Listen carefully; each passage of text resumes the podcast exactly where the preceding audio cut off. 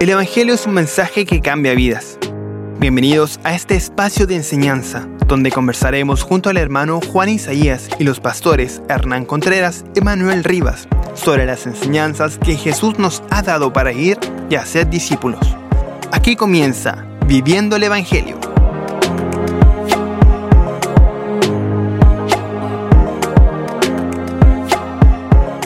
Bienvenidos, bienvenidas a este su programa Viviendo el Evangelio. Recuerden que hemos estado tratando acerca del fruto del Espíritu, ahí en Gálatas 22 al 25.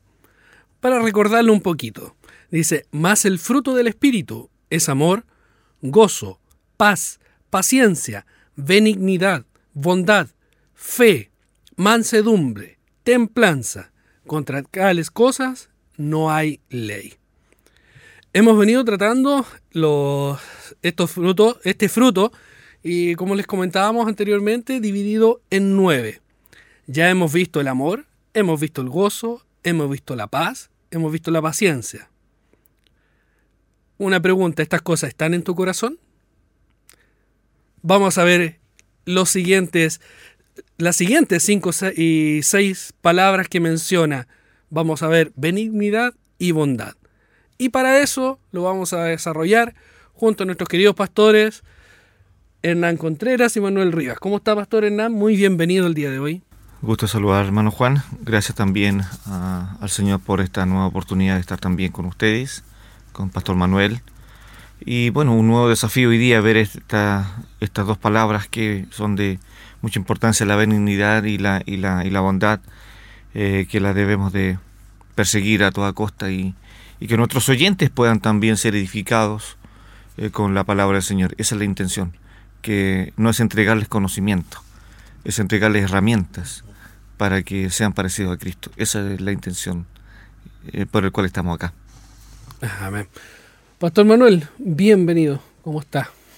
Muy bien, muchas gracias hermano Juan y estar acá con ustedes, con el pastor Hernán también es un, un privilegio, una muy buena oportunidad y como lo hemos dicho ya en, oportunidades anteriores, tener eh, este tiempo para poder tener como una especie de conversatorio de algunos tópicos de la palabra de Dios, creo que es muy importante porque nos enriquece a nosotros mismos que estamos acá y esperemos que a esto se sumen nuestros auditores o aquellos que nos siguen por las distintas redes sociales y que sea de ayuda para que esto pueda ser aplicado en nuestra vida. Dios mediante. Sí, y, bastante, y saludar también a nuestros hermanos que siempre eh, eh, empieza el programa y están agradeciendo al Señor por lo compartido. No es, solamente que, qué lindo, qué bueno lo que están compartiendo, sino que dan gracias al Señor porque van aprendiendo junto a nosotros también en el desarrollo de, de lo que vamos compartiendo. Pastor Manuel, ¿le parece si nos guía en oración en este día para ya comenzar? Por supuesto.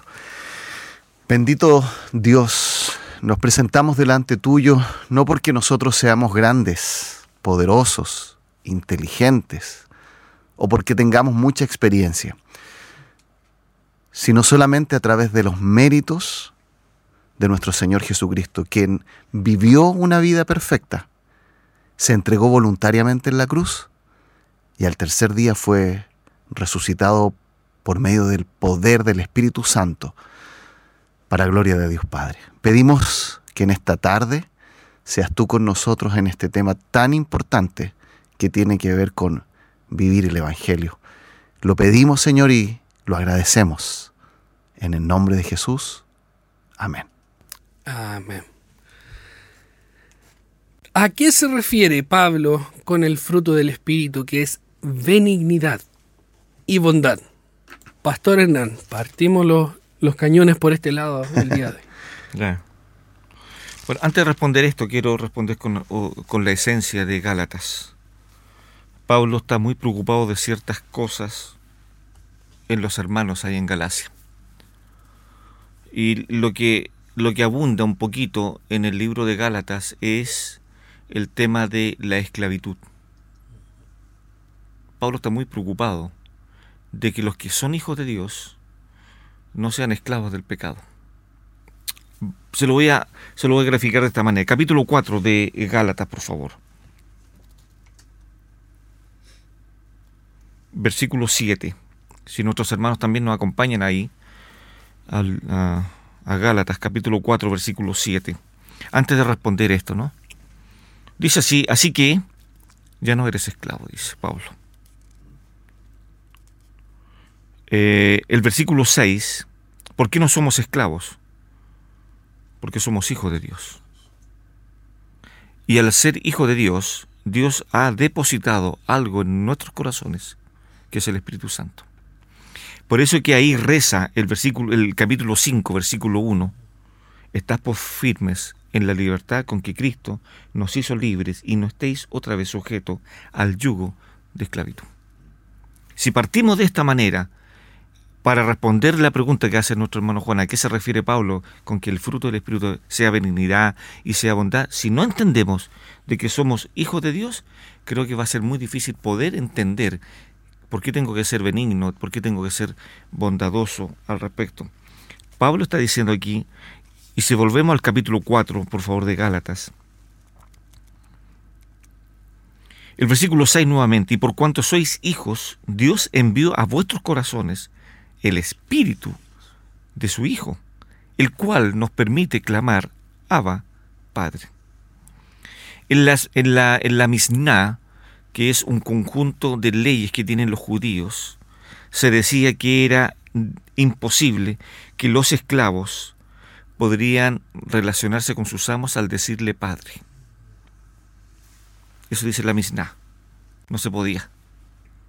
Los esclavos no podían decirle a sus amos Padre. Y hoy día nosotros ser esclavos de, Jesucristo. Pablo se, en, en, alguna de sus cartas decía, yo soy esclavo de, por y para Jesucristo. Entonces hoy día estos esclavos que Él vino, el Señor Jesucristo, a buscar, podemos decir, Padre, te necesitamos, clamamos. ¿Y por qué está esta relación? Porque está el Espíritu Santo morando en los corazones de sus hijos. Entonces ahora si vamos al, capítulo 5 nuevamente, para, ya nuestro hermano Juan leyó eh, eh, estas nueve palabras, estas nueve consecuencias que hay. Vea por favor el, el capítulo 5, versículo 16. Digo pues, dice Pablo, andad en el Espíritu. ¿Qué es ese Espíritu? Bueno, ya lo leímos anteriormente, el cual depositó el Padre en la vida de los hijos. ¿Para qué? Para liberarlos del pecado y para que estos hijos anden ahora en el Espíritu, mostrando las consecuencias del Espíritu y para no satisfacer los deseos fuertes de la carne. Bueno, entendiendo eso un poquito ahora, uno puede entender, oh, entonces pastor, ¿qué es benignidad? Y ahora podemos entrar en, detalle con esto. Pablo, eso es lo que quiere transmitir Pablo, este concepto a, sus hijos. Em, benignidad en la parte positiva quiere decir que seamos gentiles, que seamos buenos, que seamos útiles, que seamos cordiales y seamos amables. Gentiles, buenos, útiles, cordiales y amables.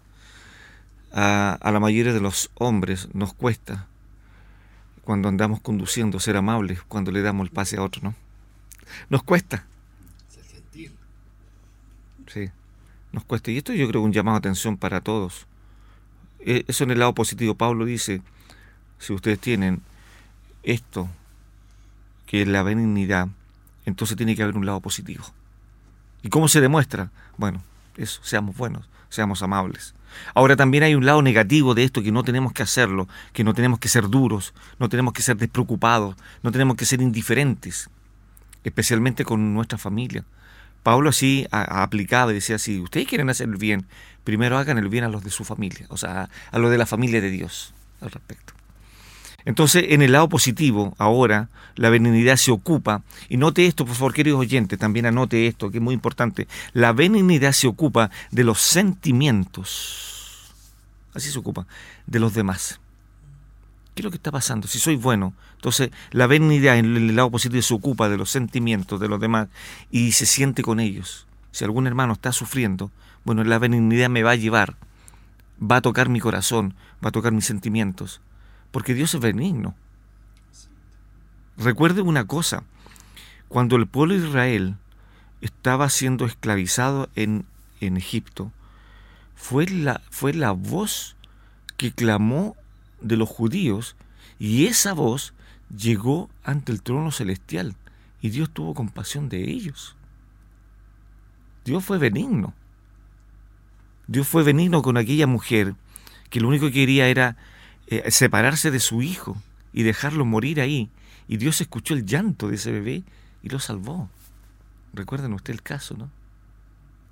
O sea, ¿Dios es benigno? Sí, Dios es benigno. ¿Qué es lo que requiere ahora entonces este elemento de la benignidad? Que nosotros experimentemos profundamente la compasión y la empatía por otros. Eso es lo que quiere Dios. Ahora, el tema que aquí tenemos, y lo invito a, a, mis hermanos, ahí a Lucas capítulo 6, versículo 35, que esto nos cuesta, porque aquí es donde, en Lucas 6, 35, es la escuela donde tenemos que ir para practicar esto, es la escuela. Si no vamos a esta escuela y no pasamos este examen, tenemos serios problemas. Lucas 6, 35. Amad pues a vuestros enemigos. Qué, tremendo. Y haced bien, y eh, bien y prestad, dice, no esperando de ello nada, y será vuestro galardón grande, y seréis hijos del Altísimo, porque Él es benigno. Qué interesante. Para los ingratos y malos, ni siquiera está hablando de los buenos. A los buenos le está dando una orden. Ámenlo. A, los buenos, ¿cierto? A los hijos de Dios le está diciendo, ¿cuál es la orden? Amen a los que os hacen mal, en el fondo. Pero dice que Dios es benigno aún a esta clase de gente, a los que son malos o ingratos y malos. Entonces, esta es una escuela que debemos de ir todos los días, porque todos los días estamos sociabilizando con personas que no conocen al Señor, tienen otra cultura, tal vez tienen otras costumbres, otro vocabulario y muchas cosas. Entonces, queridos, cuando hablamos de benignidad en lo positivo, entonces tengo que la benignidad tocar lo más profundo de mi corazón para sentir compasión. Eh, antes de pasar a la bondad, me recuerda esta imagen cuando Jesús hace un milagro y estaba la gente con hambre y el Señor le dice a los apóstoles, dígale a la gente que se eche en el pasto. Y dice Jesús, eh, dijo unas palabras impresionantes. Tuvo compasión de aquellos que estaban desamparados y que no tenían pastor. Pero eso en el área espiritual. Pero también tuvo compasión del área material, porque la gente tenía hambre.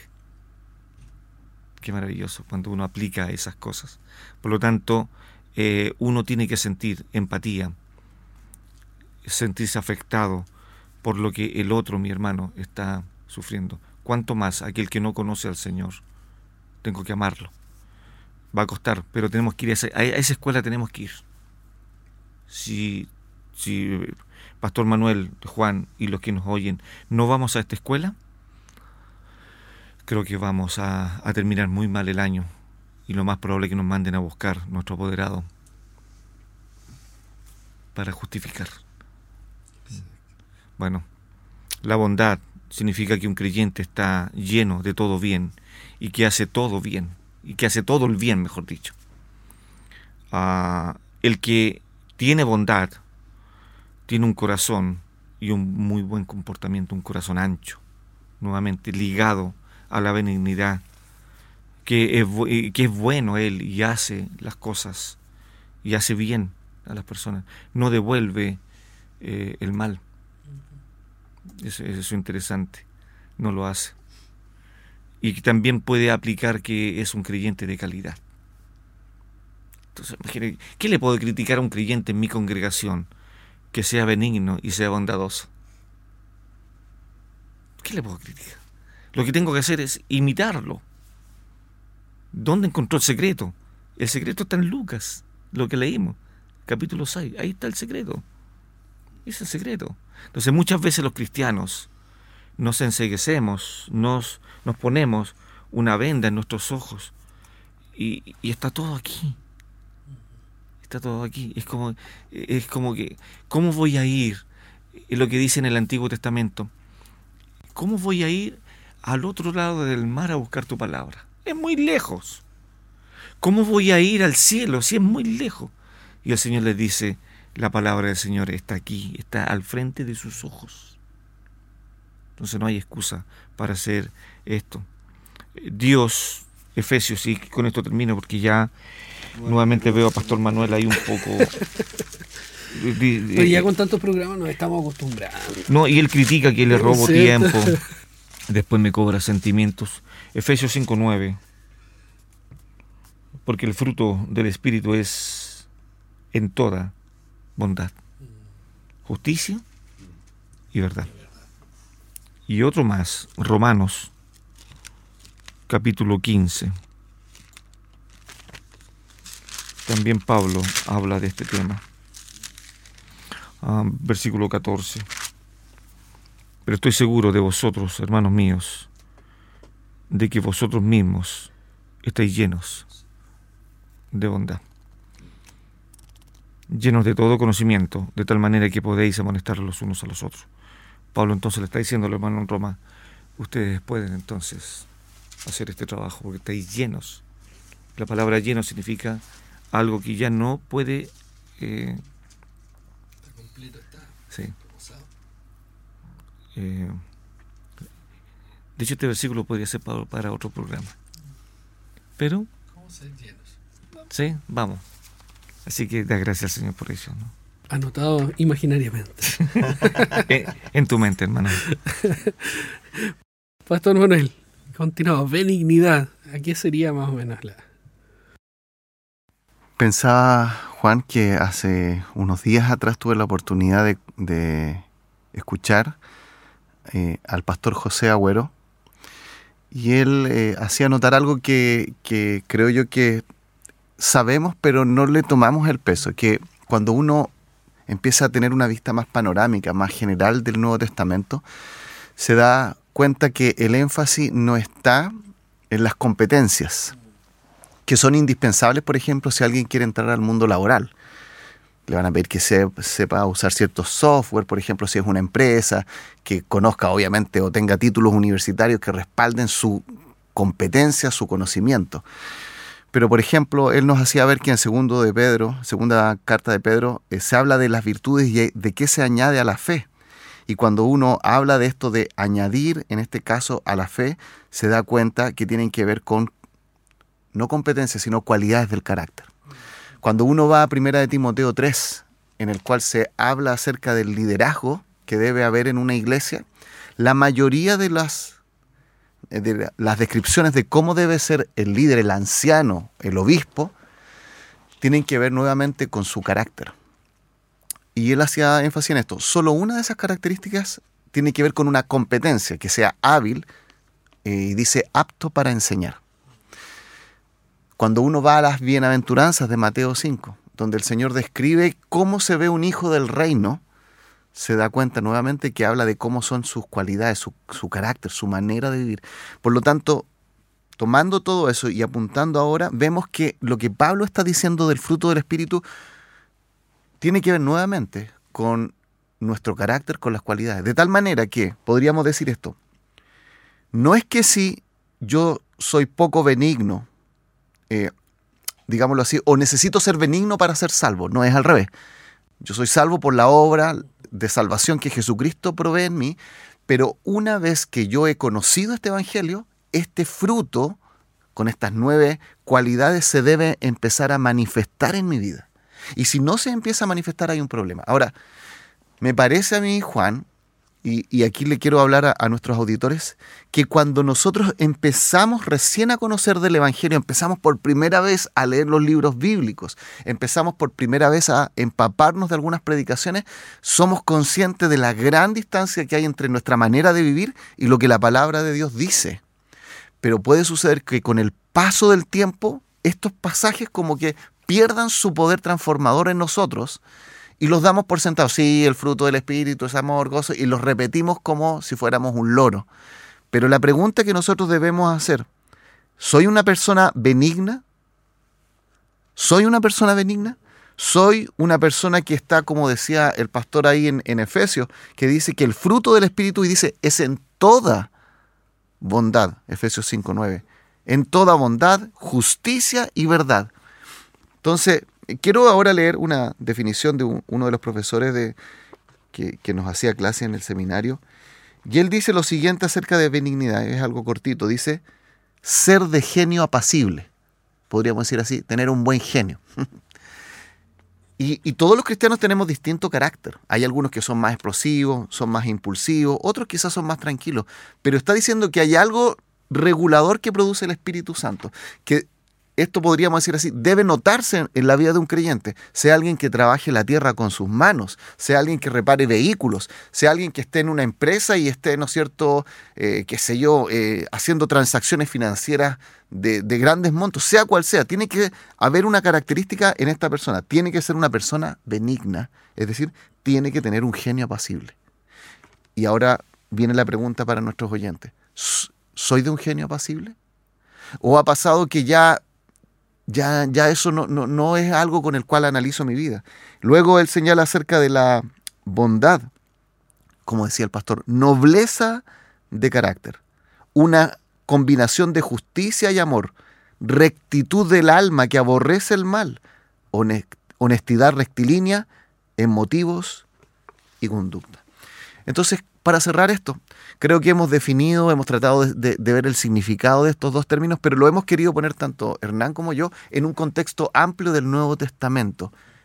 Y, el mensaje este, amados auditores, hermanos, hermanas, no coloquemos el énfasis en nuestra vida o al mirar a otras personas en las competencias, sino en su carácter que refleje el carácter de Cristo. Si hacemos solamente ese cambio, que es un cambio inmenso, tenemos mucho que ver cómo Dios tiene que aún seguir tratando y operando en nuestra vida, Juan. Sí, y, muchas veces lo que más cuesta, muchas veces queremos ver o, damos por, por conocido una persona simplemente eh, o hacemos un prejuicio normalmente de, de cómo es esa persona.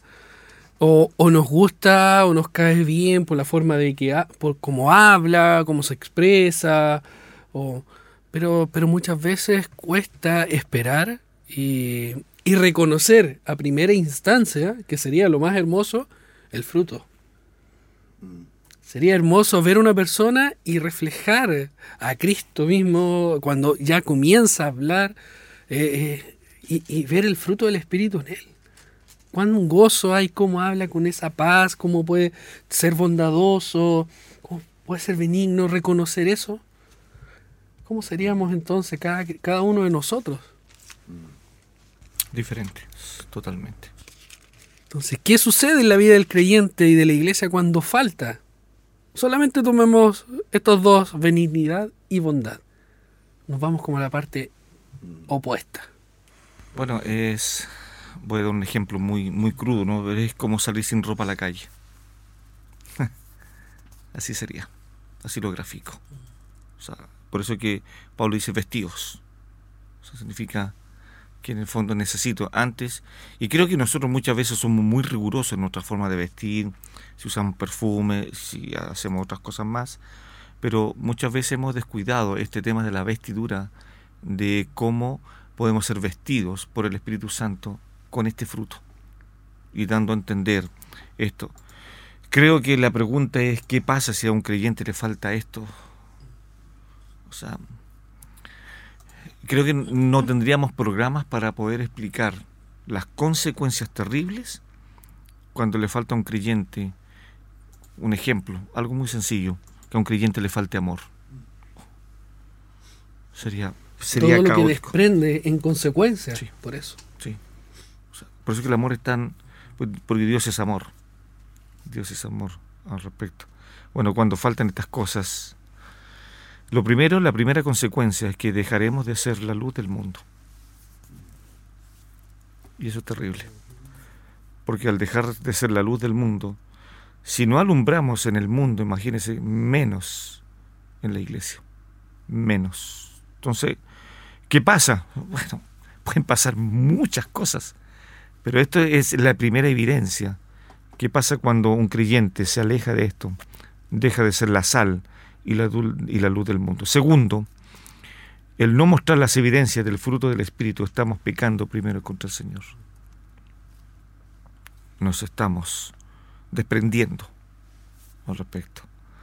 A, través de la Biblia eh, se asocian dos cualidades con la benignidad, que sería el amor y la misericordia. Van siempre casi tomadas de, de la mano. Por eso Pedro escribió ahí en 2 Pedro 1.7, que es lo que mencionó el pastor Manuel ahí, cuando dice a la piedad, afecto fraternal y al afecto fraternal, amor, y así vamos agregando, agregando, agregando. En tanto que Pablo habla de vestirnos. Por eso dije, sería caótico salir en la mañana sin ropa. Algo para el colectivo sin ropa sería algo impresionante, algo...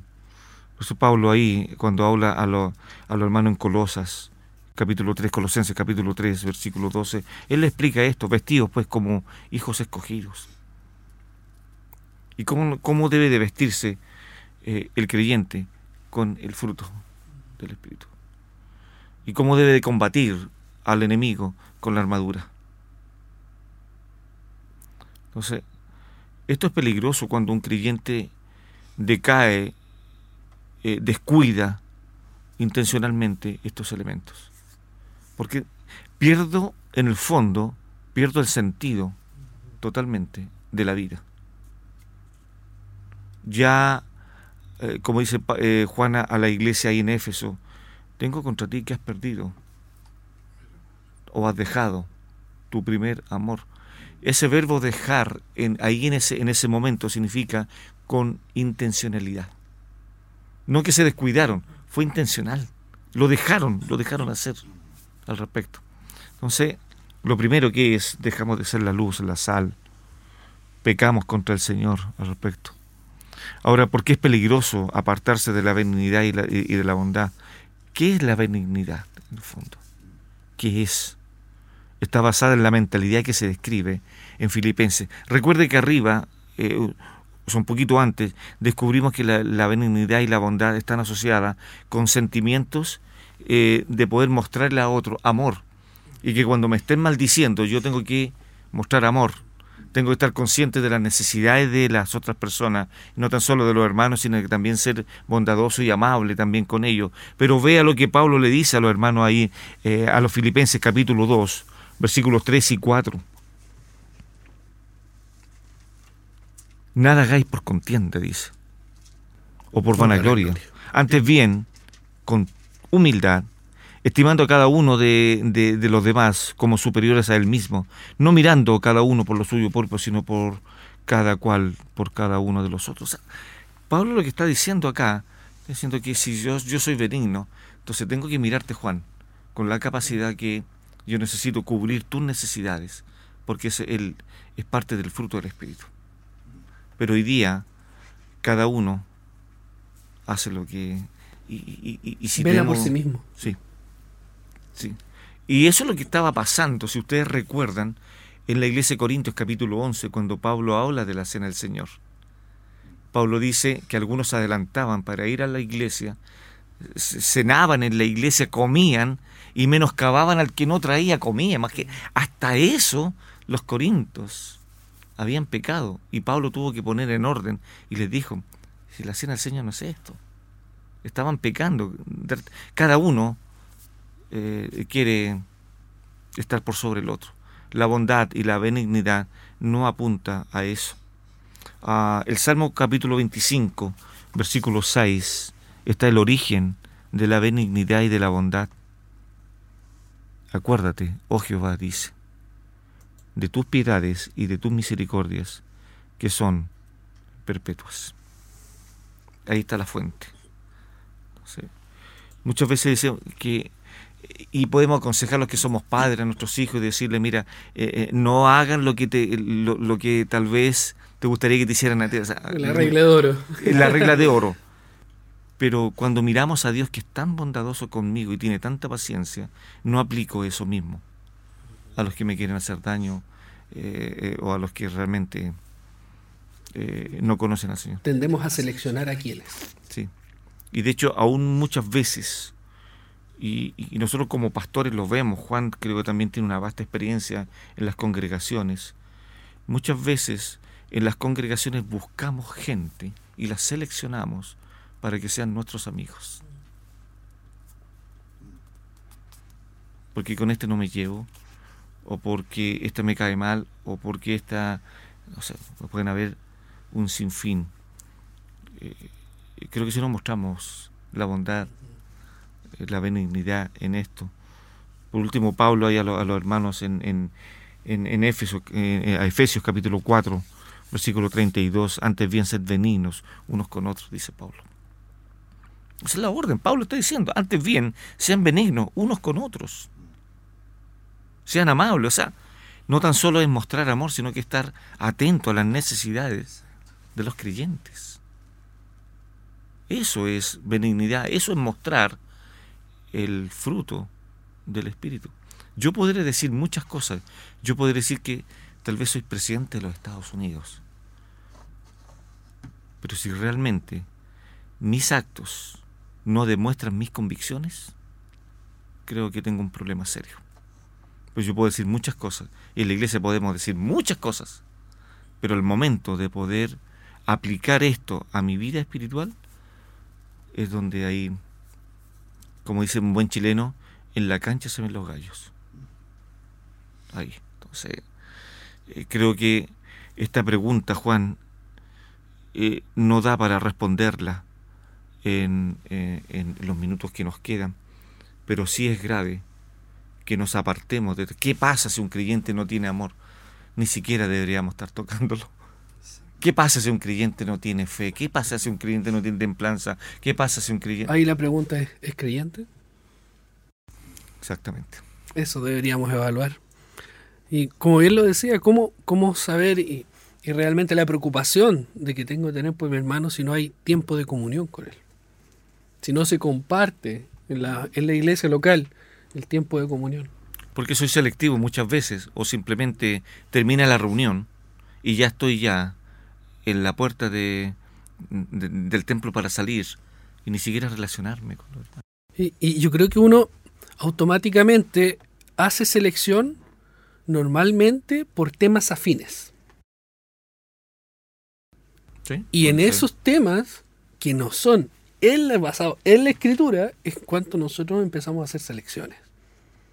Empezamos a separar y con este me cae bien o este, o este me llevo mejor que con el otro. Pero ¿qué pasa si en el tiempo de comunión aplicamos y hablamos la escritura? Eso nos tiene que unir. Bueno, es, Pablo le decía- es lo único. Recuerdo que Pablo también a, a los hermanos en Éfeso les decía, tenemos un mismo Dios, tenemos un mismo Señor, Una fe. una un fe, un bautismo. ¿Qué más queremos? Tenemos una sola cruz, una sola, una sola sangre, un mismo Salvador. ¿Qué más queremos? Entonces llegamos al tiempo de comunión a conversar lo cotidiano, cosas de afuera. Sí. Y perdemos ese valioso tiempo para ir y edificarnos unos a otros. ¿Cómo no nos vamos a edificar en las cosas que no, que no están en la palabra? Que no es la escritura misma, que no es, no es este pan. Entonces yo creo que por ahí parte eh, donde vamos cada vez más desglosando, desgranando y llegando a esta falta después de, de comunión y querer estar con nuestros hermanos. Y si no sabemos eso, ¿cómo nos vamos a preocupar y saber qué les falta? ¿Cuál es, ¿En qué problema estás? Sí. Yo pienso que estos, estos, estas cualidades de la benignidad y, bondad son unos buenos examinadores de cómo está nuestra comunión con Dios. Eso es claro, que era lo que tú decías. Puede haber un caso extremo de alguien que incluso no se vea nada de nada y uno dice, bueno, parece que no se está viendo la obra de Cristo en ti. Y, y veíamos que esto es parte del fruto del Espíritu. Dice en 2 de Corintios capítulo 3 versículo 17, Ahora bien, el Señor es el Espíritu, y donde está el Espíritu del Señor hay libertad, que era lo mismo que hablaba Hernán de Gálatas, ¿no es cierto? Pero todos nosotros con el rostro descubierto, contemplando como en un espejo la gloria del Señor, dice así Pablo, estoy leyendo de la NBLA. Estamos siendo transformados en la misma imagen de gloria en gloria como por el Señor, el Espíritu. Claro, es verdad, no somos llenos de toda bondad, no somos llenos de, toda benignidad como debiésemos ser, pero debiésemos estar siendo transformados, al menos. ya, no, no, soy perfecto, pero debiese estar siendo transformado. Me acordé de una anécdota que quiero mencionar y después de un, caso específico. Hace unos años atrás, mientras estábamos en la iglesia viendo quiénes iban a ser los líderes de la congregación que nos iban a, a dirigir para el año siguiente, a final del año, llegué a un libro donde señalaba que cómo podíamos nosotros, como una iglesia local, aplicarle a los líderes de una iglesia lo que dice que debe tener buen testimonio para los de afuera. Y ese libro decía algo muy específico y lo llevamos a cabo. ¿Sabes en qué consistió, Juan? Le pedimos a cada uno de aquellos que tenían este deseo de ser líderes que fueran en su trabajo y le pidieran a una de las personas de su trabajo o a dos personas de su trabajo que le escribieran una pequeña nota diciendo, bueno, tú sabes que yo soy cristiano, quiero que me que coloques ahí en esa hoja cómo me ves a mí tú como cristiano. ¿Qué cosas ves en mí que reflejen a Cristo? Una persona no creyente del trabajo, que lo metieran en un sobre cerrado y que me lo entregaran a mí como pastor, siendo que ese líder no iba a ver lo que la otra persona puso. Que viniera el sobre cerrado. Y yo venía, ah, este sobre del, no sé, del el que quiere ser un líder, Juanito Pérez. Perdón, Juan. Y uno abre el Sabemos muchos. increíble, increíble. Entonces, preguntémonos todos nosotros, ¿estaríamos dispuestos a algo como eso? Pedirle a alguien que escriba una nota cerrada y que se la mande a otra persona que nos describa a nosotros. Wow. Dice la Biblia que en el libro de Hechos 11:24, porque ¿cómo podemos aprender la benignidad y bondad? En Hechos capítulo 11:24 se habla así de un hombre. Bernabé era un hombre bueno, lleno del Espíritu Santo y firme en la fe. Entonces, ¿por qué era un hombre bueno? Porque era lleno del Espíritu Santo. Fíjense la relación. ¿Por qué era firme en la fe? Porque era lleno del Espíritu Santo. Hay una dependencia, obviamente, acá. Y dice así, y mucha gente llegó al Señor, dando a entender de que este testimonio de este hombre se transformó en un imán para aquellas personas que no conocían a Cristo. En Hechos 4, porque esto fue Hechos 11:24, lo que leímos al principio, en Hechos 4 se señala que a esta persona se le da este nombre, Hijo de Consolación. Piénselo un minuto. Y yo le hago la pregunta a nuestros oyentes. Queridos, ¿somos hijos de consolación? Queridas, ¿ustedes son hijas de consolación? ¿Así son conocidas? Cuando vamos entonces al comienzo de lo que la Biblia nos habla acerca de este hombre, podemos contestar esta pregunta. Este hombre es descrito por su generosidad en ese tiempo. Lo leo en Hechos 4, 36 y 37 para cerrar ya este punto. Y José, yo le llamo el José del Nuevo Testamento, un levita natural de Chipre, a quien también los apóstoles llamaban Bernabé. Se fijan que este, se le dieron ese nombre. Ah, su nombre original era José, pero ¿cómo le llamaban todos? Bernabé. Ahora, había un motivo por el cual le llamaban Bernabé, que traducido significa hijo de consolación. Poseía un campo y lo vendió. Trajo el dinero y lo depositó a los pies de los apóstoles. Era un hombre generoso. Y eso llevó consuelo. ¿Por qué? Porque sabemos que había una alta necesidad económica en ese tiempo. Y su bondad, su benignidad, hizo que este hombre fuese llamado hijo de consolación. Que el Señor nos ayude a imitar ejemplos como estos. ¿Habrán Bernabé en este, en este tiempo? ¿Nos llamarían Bernabé? ¿Nos llamarían a nosotros Bernabé? En cierta ocasión dije a los hermanos hace muchos años atrás en la iglesia que, eh, me acordé también de ejemplo Manuel, ¿no? Que me gustaría ir eh, a todos los vecinos de los hermanos para preguntarle cómo son, cómo viven el diario vivir los hermanos y que los vecinos den eh, algunos ah, eh, yo, no daba las caras ahí diciendo, mejor mejor que no, no no no le voy a dar mi dirección ah, ah, bueno yo las conozco todas pero pero uno puede decir voy a ir a la casa de tal hermano y voy a ir voy a golpear la puerta del vecino ¿sabe vecino cómo es la vida de, de, su vecino Juanita, ya que, ya que, ¿cierto? De Juanita. vamos, ¿qué, ¿qué, me dice? Y hubo un silencio. Me llamó la atención porque usted, Hechos, eh, nombró ahí en el pasaje de Hechos 11.24, ¿eh? lleno del Espíritu Santo.